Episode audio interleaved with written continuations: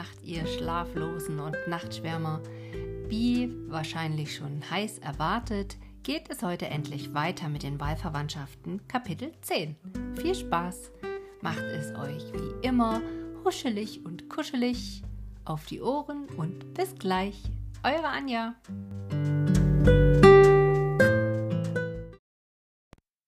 Zehntes Kapitel Die Gäste waren bewillkommt und eingeführt, Sie freuten sich, das Haus, die Zimmer wieder zu betreten, wo sie früher so manchen guten Tag erlebt und die sie eine lange Zeit nicht gesehen hatten.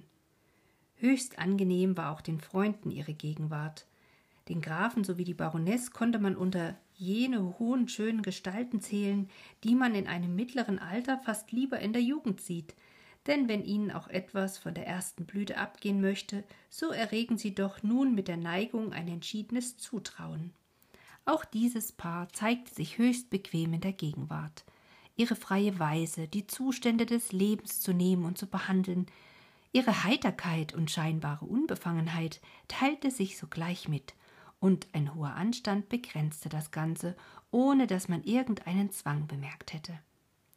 Diese Wirkung ließ sich augenblicks in der Gesellschaft empfinden. Die Neueintretenden welche unmittelbar aus der Welt kamen, wie man sogar an ihren Kleidern, Gerätschaften und allen Umgebungen sehen konnte, machte gewissermaßen mit unseren Freunden, ihrem ländlichen und heimlich leidenschaftlichen Zustande, eine Art von Gegensatz, der sich jedoch sehr bald verlor, in dem alte Erinnerungen und gegenwärtige Teilnahme sich vermischten und ein schnelles, lebhaftes Gespräch alle geschwind zusammen verband. Es währte indessen nicht lange, als schon eine Sonderung vorging. Die Frauen zogen sich auf ihren Flügel zurück und fanden daselbst, indem sie sich mancherlei vertrauten und zugleich die neuesten Formen und Zuschnitte von Frühkleidern, Hüten und dergleichen zu mustern anfingen, genugsame Unterhaltung, während die Männer sich um die neuen Reisewagen mit vorgeführten Pferden beschäftigten und gleich zu handeln und zu tauschen anfingen.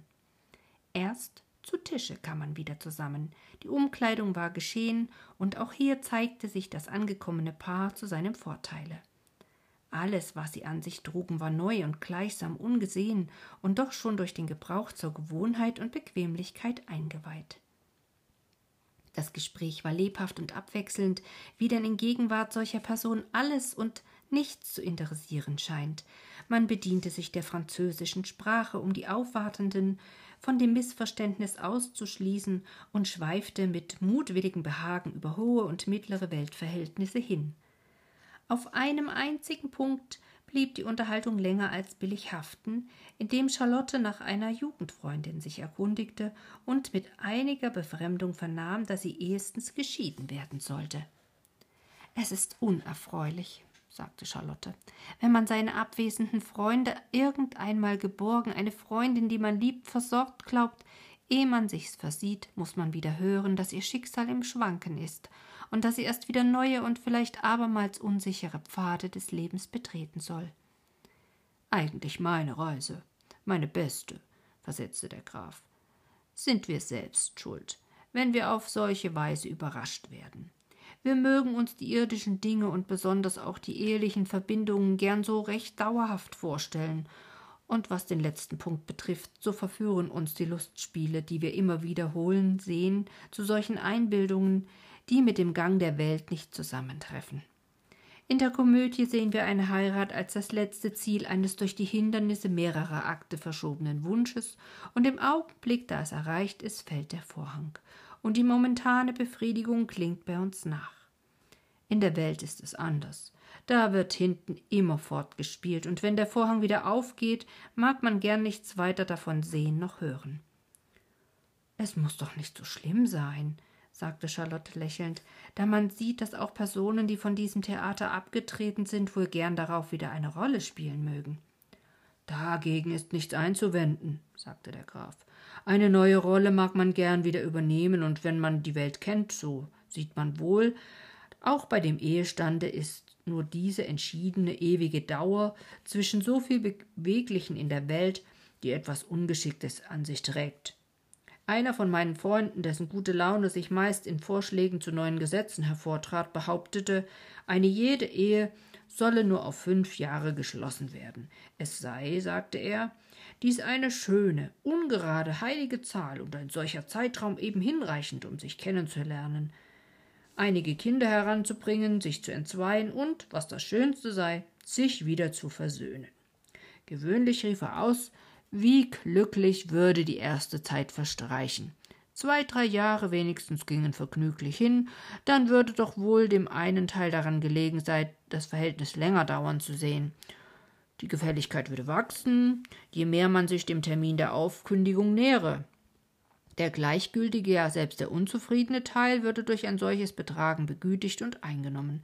Man vergäße, wie man in guter Gesellschaft die Stunden vergisst, dass die Zeit verfließe und fände sich aufs angenehmste überrascht, wenn man nach verlaufenem Termin erst bemerke, dass er schon stillschweigend verlängert sei.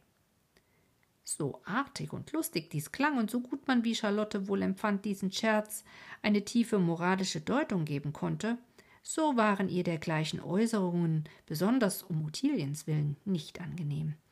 Sie wusste recht gut, dass nichts gefährlicher sei als ein allzu freies Gespräch, das einen strafbaren oder halbstrafbaren Zustand als einen gewöhnlichen, gemeinen, ja löblichen behandelt, und dahin gehört doch gewiss alles, was die eheliche Verbindung antastet.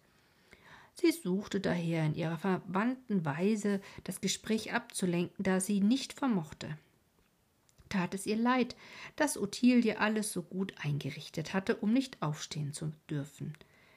Das ruhig, aufmerksame Kind verstand sich mit dem Haushofmeister durch Blick und Wink, und das alles auf das Trefflichste geriet, obgleich ein paar neue ungeschickte Bedienten in der Livre staken. Und so fuhr der Graf, Charlottens Ablenk nicht empfindend, über diesen Gegenstand sich zu äußern fort, Ihm, der sonst nicht gewohnt war, im Gespräch irgend lästig zu sein, lastete diese Sache zu sehr auf dem Herzen, und die Schwierigkeiten, sich von seiner Gemahlin getrennt zu sehen, machten ihn bitter gegen alles, was eheliche Verbindung betraf, die er doch selbst mit der Baronesse so eifrig wünschte. Jener Freund, fuhr er fort, tat noch einen anderen Gesetzvorschlag. Eine Ehe sollte nur alsdann für unauflöslich gehalten werden, wenn entweder beide Teile oder wenigstens der eine Teil zum dritten Mal verheiratet wäre. Denn was eine solche Person betreffe, so bekenne sie unwidersprechlich, dass sie die Ehe für etwas Unentbehrliches halte.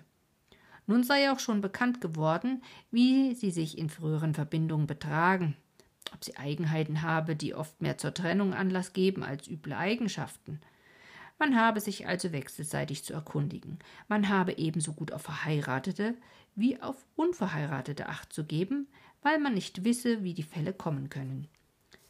Das, was freilich das Interesse der Gesellschaft sehr vermehren, sagte Eduard. Denn in der Tat, jetzt, wenn wir verheiratet sind, fragt niemand weiter mehr nach unseren Tugenden, nach unseren Mängeln. Bei einer solchen Einrichtung, fiel die Baroness lächelnd ein, hätten unsere lieben Wirte schon zwei Stufen glücklich überstiegen und könnten sich zu der dritten vorbereiten. Ihnen ist's wohl geraten, sagte der Graf.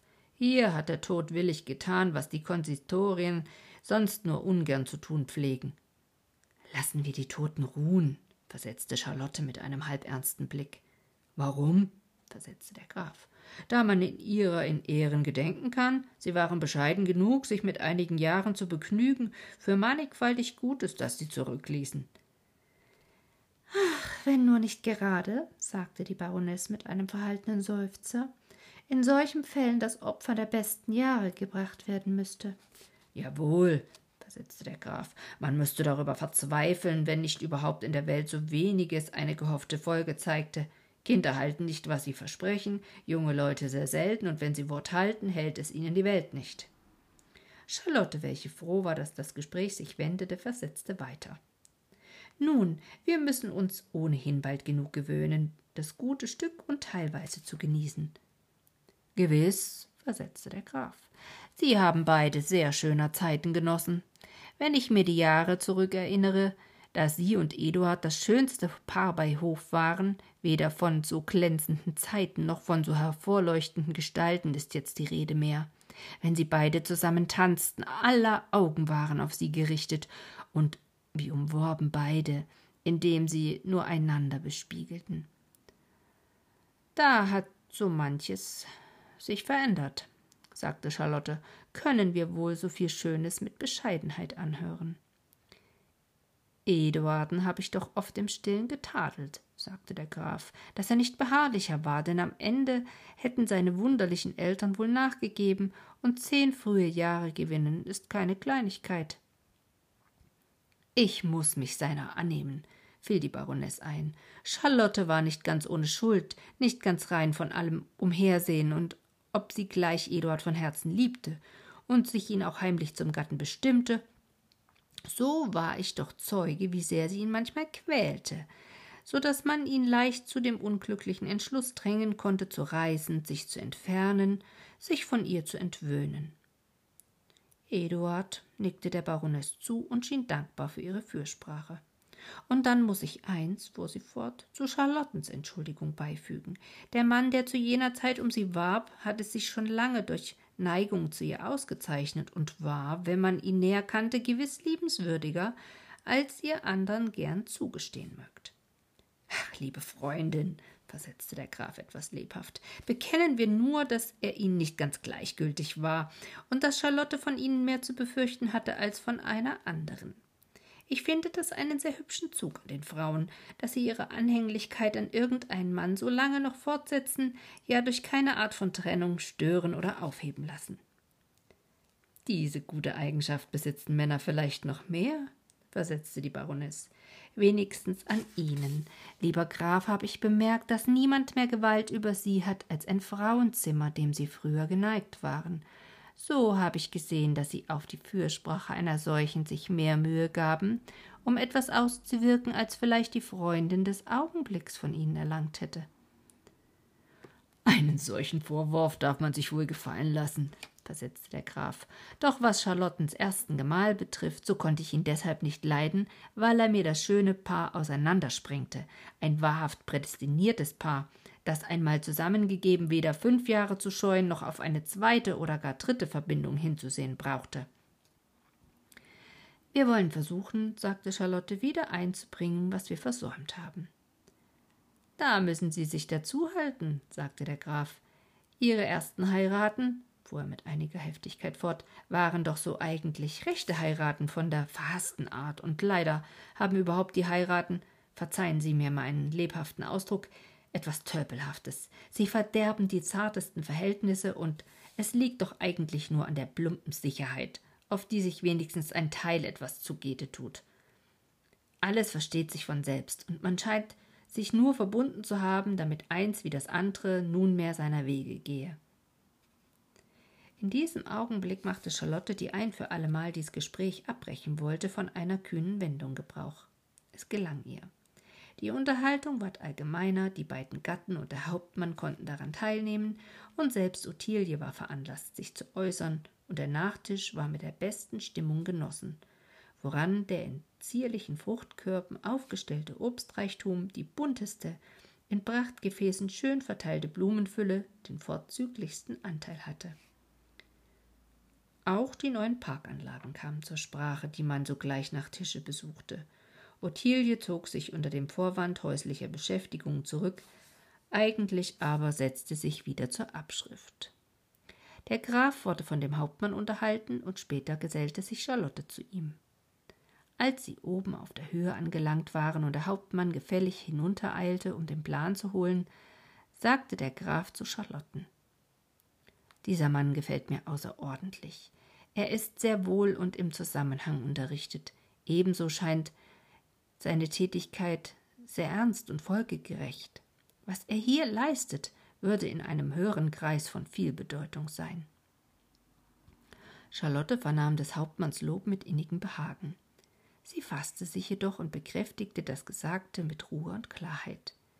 Wie überrascht war sie aber, als der Graf fortfuhr. Diese Bekanntschaft kommt mir sehr zu gelegener Zeit. Ich weiß eine Stelle, an die der Mann vollkommen passt, und ich kann mir durch eine solche Empfehlung, indem ich ihn glücklich mache, einen hohen Freund auf das Allerbeste verbinden. Es war wie ein Donnerschlag, der auf Charlotten herabfiel. Der Graf bemerkte nichts, denn die Frauen, gewohnt sich jederzeit zu bändigen, behalten in den außerordentlichsten Fällen immer noch eine Art von scheinbarer Fassung. Doch hörte sie schon nicht mehr, was der Graf sagte, indem er fortfuhr. Wenn ich von etwas überzeugt bin, geht es bei mir geschwind her. Ich habe schon meinen Brief im Kopf zusammengestellt und mich drängt's, ihn zu schreiben. Sie verschaffen mir einen reitenden Boten, den ich noch heute Abend wegschicken kann. Charlotte war innerlich zerrissen. Von diesen Vorschlägen sowie von sich selbst überrascht, konnte sie überhaupt kein Wort hervorbringen. Der Graf fuhr glücklicherweise fort, von seinen Plänen für den Hauptmann zu sprechen, deren günstiges Charlotten nur allzu sehr in die Augen fiel. Es war Zeit, dass der Hauptmann hervortrat und seine Rolle vor dem Grafen entfaltete und wie mit anderen Augen sah sie den Freund an, den sie verlieren sollte. Mit einer notdürftigen Verbeugung wandte sie sich weg und eilte hinunter nach der Mooshütte. Schon auf halbem Wege stürzten ihr die Tränen aus den Augen, und nun warf sie sich in den engen Raum der kleinen Einsiedelei und überließ sich ganz einem Schmerz, einer Leidenschaft, ja einer Verzweiflung, von deren Möglichkeit sie wenige Augenblicke vorher auch nicht die leiseste Ahnung gehabt hatte. Auf der anderen Seite war Eduard mit der Baroness an den Teichen hergegangen. Die kluge Frau, die gern von allem unterrichtet sein mochte, bemerkte bald in einem tastenden Gespräch, dass Eduard sich zu Ottiliens Lobe weitläufig herausließ und wusste ihn auf eine so natürliche Weise nach und nach in Gang zu bringen, dass ihr zuletzt kein Zweifel übrig blieb, hier sei eine Leidenschaft nicht auf dem Wege, sondern wirklich angelangt. Verheiratete Frauen, wenn sich auch untereinander nicht lieben, stehen doch stillschweigend miteinander, besonders gegen junge Mädchen im Bündnis. Die Folgen einer solchen Zuneigung stellten sich ihrem weltgewandten Geist nur allzu geschwind dar. Dazu kam noch, dass sie schon heute früh mit Charlotten über Ottilien gesprochen und den Aufenthalt dieses Kindes auf dem Lande besonders bei seiner stillen Gemütsart nicht gebilligt und den Vorschlag getan hatte, Ottilien in die Stadt zu einer Freundin zu bringen, die sehr viel an die Erziehung ihrer einzigen Tochter wende und sich nun nach einer gutartigen Gespielin umsehe, die sie an zweites Kind statt eintreten und alle Vorteile mitgenießen solle. Charlotte hatte sich's zur Überlegung genommen. Nun aber machte der Blick in Eduards Gemüt diesen Vorschlag bei der Baroness ganz zur vorsätzlichen Festigkeit und umso schneller dieses in ihr vorging, umso desto mehr schmeichelte sie äußerlich Eduards Wünschen. Denn niemand besaß sich mehr als diese Frau und diese Selbstbeherrschung. In außerordentlichen Fällen gewöhnt uns, sogar einen gemeinen Fall mit Feststellung zu behandeln, macht uns geneigt, indem wir so viel Gewalt über uns selbst üben, unsere Herrschaft auch über die anderen zu verbreiten, um uns durch das, was wir äußerlich gewinnen, für dasjenige, was wir innerlich entbehren, gewissermaßen schadlos zu halten. An diese Gesinnung schließt sich meist eine Art heimlicher Schadenfreude über die Dunkelheit der anderen, über das Bewusstlose, womit sie in die Falle gehen. Wir freuen uns nicht allein über das gegenwärtige Gelingen, sondern zugleich auch über die künftig überraschende Beschämung und so war die Baroness boshaft genug, Eduarden zur Weinlese auf ihre Güter mit Charlotten einzuladen und die Frage Eduards, ob sie Ottilien mitbringen dürften, auf eine Weise, die er beliebig zu seinen Gunsten auslegen konnte, zu beantworten.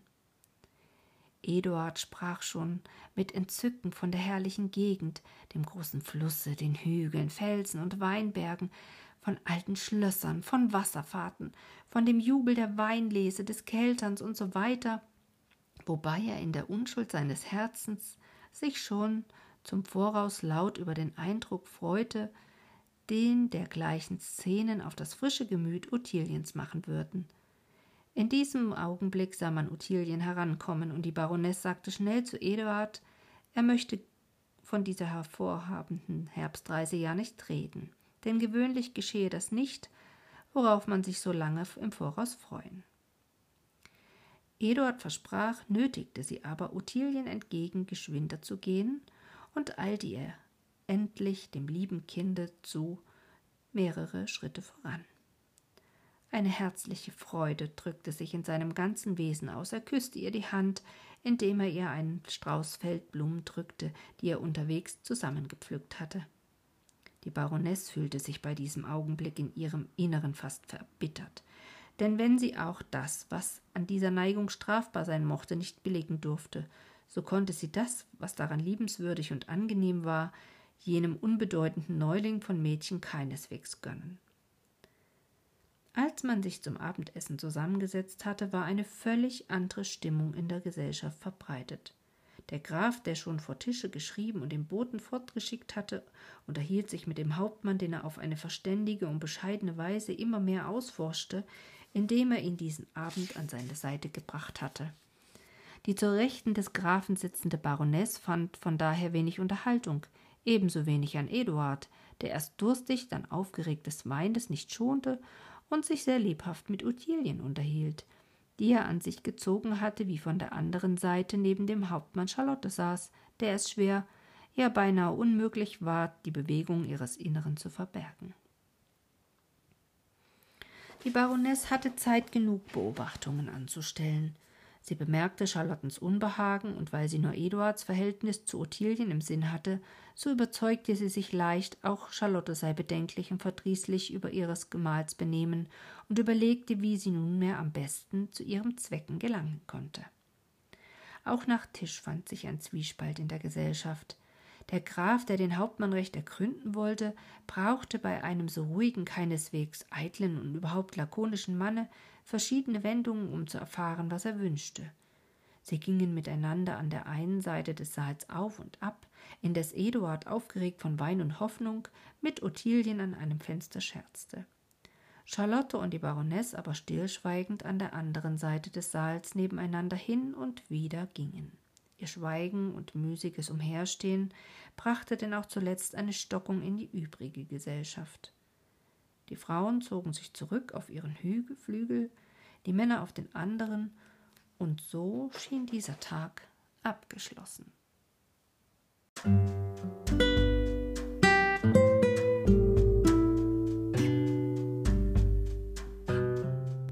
Ihr lieben Nachtschwärmer und gute Nachtgeschichtenhörer, damit endet die heutige Folge. Wenn dir gefällt, was du hörst, dann abonniere den Podcast, verpasse keine Folge mehr. Ich freue mich, wenn du eine Bewertung bei iTunes dalässt und dir wie immer Geschichten wünscht oder Anregungen gerne per E-Mail an mich übersendest. Nutze dazu die E-Mail-Adresse einfachschlafen.gmx.de. Ich freue mich drauf. Und wenn du den Podcast mit einem Kaffee unterstützen möchtest, findest du in den Shownotes einen Link, wie du das tun kannst. Für heute wünsche ich dir eine gute Nacht und freue mich, wenn du beim nächsten Mal wieder mit reinhörst. Deine Anja.